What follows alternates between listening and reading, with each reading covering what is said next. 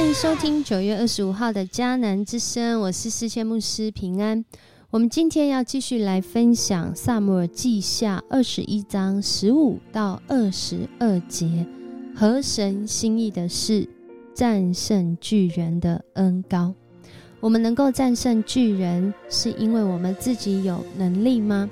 我相信某个程度上是的，但是让我们能够得胜的关键，不在于我们有刀、有枪、有战车、有马匹，更是在乎我们是否信靠这位让我们得胜有余的上帝。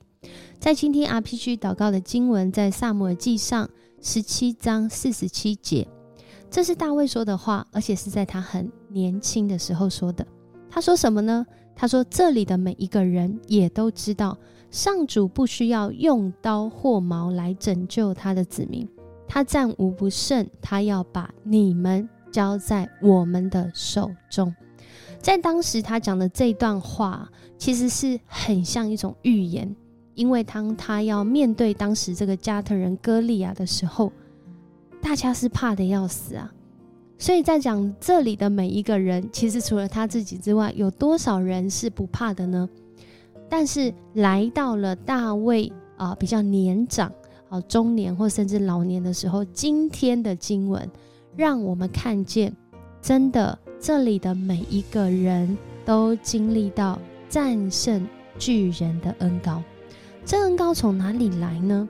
我想很重要是生活上的练习，更重要的是他们依靠的是这位上主，我们的上帝。所以诗篇二十篇七节啊，这赞美啊这位主啊，赞美这位主什么？他说有人倚靠战车，有人倚靠马匹啊，我们却信靠上主，我们的上帝。我们得胜的关键不在于我们有这些战车马匹，而是在于我们是否。确实信靠这位主，我们的上帝。合神心意的事，不是能够战胜；合神心意的事，我们知道这战胜从何而来。这是一个恩典，这是一个恩高。而如今我们在今天的经文，啊，这里可以说是萨姆尔记的附录。而这附录的结构呢，哦，昨天没有说到，今天是现在牧师来跟大家讲一下，它其实是一个非常有文学结构的。啊，这样的一个经文的记载，这头尾呢，从二十一章一直到最后哦，其实是头是在讲扫罗他所呃经历的失败，后面呢，最后在讲这个大卫他自己经历的失败哦。扫罗经历的失败就是造成饥荒的这个原因，因为他杀害这个畸变人。然而最后呢，讲到大卫的失败是讲到他数点百姓哦。那在这当中呢，都讲到了啊，这个结构文学结构很特别哦。中间都讲到了大卫的勇士，然后最核心的更中间的位置是讲到两首诗。所以照整个附录的排序的话，我们会看到，首先会讲到扫罗他得罪神的地方，然后大卫如何去修补，然后呢讲到大卫的勇士，讲到两首诗，然后再讲到大卫的勇士，然后最后。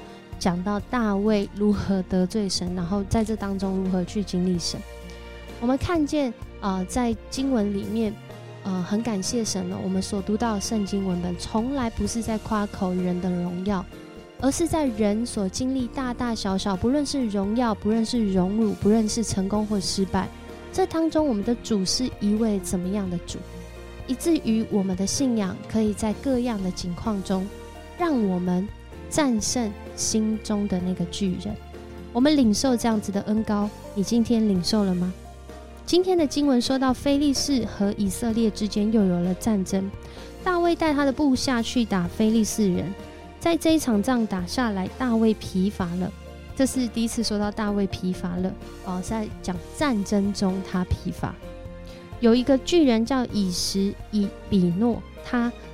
呃，带着重三点五公斤的铜矛啊，配着新剑要杀死大卫哦。但是那个时候啊，喜路亚的儿子亚比塞就过来协助大卫攻打那非利士人，把他杀死了。在这里呢，总共讲到了呃四个大卫的勇士。过去我们在啊萨摩记上的时候，我们看见大卫人生可以说最呃这个战功彪炳的地方，就是他打败巨人歌利亚。此后。再也没有什么特殊记事，然而今天再一次的跟这个非利士人打仗，而且在这里今天经文所呃记述的几乎都是巨人，甚至有一位是双手双脚各有六个手呃指头，共有二十四个指头的一个巨人，在这里大卫所带领的这个将士四位勇士都打败了他们。然而在这里也记载到大卫疲乏了。甚至他的呃这些军队啊，还告诉大卫说，呃他的部属要求他说，请不要再跟我们出征，免得以色列的灯火被熄灭。这里在讲什么呢？我们看见大卫所领受的这个恩典，这个恩高，好像因着他年迈，或者是因着他比较老之后。在这个战争当中，他好像已经没有办法像过去一样。但另外一方面，也是在说明，因为他的角色以及他在众人当中被期待的不一样，以及神现在将他放置的位置，可能是一个出谋略、一个定向、一个带领领袖象征的位置，所以他不再跟过去一样要自己亲身去打仗。但另外一方面，他也讲到了。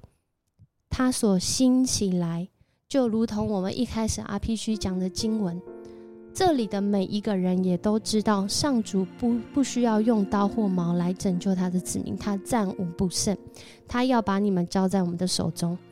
在很年轻的时候，好像是在讲他自己所相信的事，然而到今天的经文，我们看见不只是他做得到，而是他所带领的这个军队做得到。我们在我们的生命当中，如果有一天我们是一个教练，我们所训练出来的，不论是啊这个兵丁，还是我们所教出来的学生，还是我们家庭的儿女，还是我们在教会当中的属灵儿女，我们所带出来的信仰生命是一个怎样的生命呢？我想很重要的，这个教练、这个领袖的眼光，会影响他们有什么样的眼光。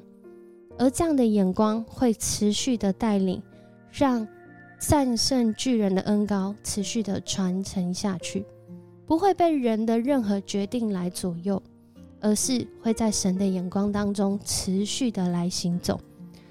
在诗篇二十篇七节，刚刚我们有说到，有人依靠战车，有人依靠马匹，我们却信靠上主我们的上帝。在我们的人生当中，多少会有那大小的战役。不论是那看得见的战役，或者是内心中的征战，甚至属灵的征战，基督徒之所以能够得胜的关键是在于什么呢？我想，我们读到今天的经文，我们更清楚的啊，来看见大卫过去所经历那对上帝的信仰，如今到现在，这些勇士也一同来经历了。还记得呃，萨姆尔记上一开始的时候。当非利士人真的要跟这个以色列人，他们叫单挑对战的时候，大卫走过去的时候，他还问说：“哈，你以为我是一条狗吗？”然后他就诅咒大卫说：“来吧，我要把你的尸首丢给这飞鸟野兽吃吧。”当时很年轻的大卫说：“你来打我是用刀矛标枪，但我打你是奉上主万军统帅的名。”他就是你所藐视的以色列军队的上帝，所以在战役中，重点是我们有没有敬畏这位以色列军队的上帝。若我们敬畏这位主，我们的战役是在主的心意当中来行走的时候，有的时候我们好像被呃人所轻视，然而我们的主却能够兼顾我们的手，在多年后。大卫他似乎没办法自己来打赢巨人，但是他的军队、他的部署个个都是精兵，能够战胜当时的巨人，更多的巨人。因为我们领受这样子的恩高，是一个战胜巨人的恩高，让我们的生命来经历重组来的得胜，不是靠我，不是靠你，而是靠主。我们一起来祷告，主，我们感谢赞美你，谢谢你。让我们看见主啊，战胜巨人的恩高已经从大卫自己的身上流淌到这四位巨人：喜路亚的儿子亚比塞、护沙人西比该、还有伯利恒雅尔的儿子伊勒哈难，以及大卫哥哥示米亚的儿子约拿丹。主，我们看见在世代当中，主你不断的兴起你的儿女。重要的是，我们有没有敬畏你？重要的是，我们有没有重视你的心意？我们有没有合神心意？这是我们之所以在各样战役中得胜的关键。愿我们今天也来领受这样子的一个得胜的恩高，让每一个寻求你的人，主啊，我们都能够战胜，不论是心中还是看得见的巨人。让我们尊主为大，因为你早已胜过这些巨人，你与我们同在。我们就可以在各个地方都很自在。谢谢你与我们同在。我们这样祷告，奉主耶稣的名求，阿门。很开心跟你一起分享迦南之声，愿上帝祝福你。我是四千牧师，我们明天见。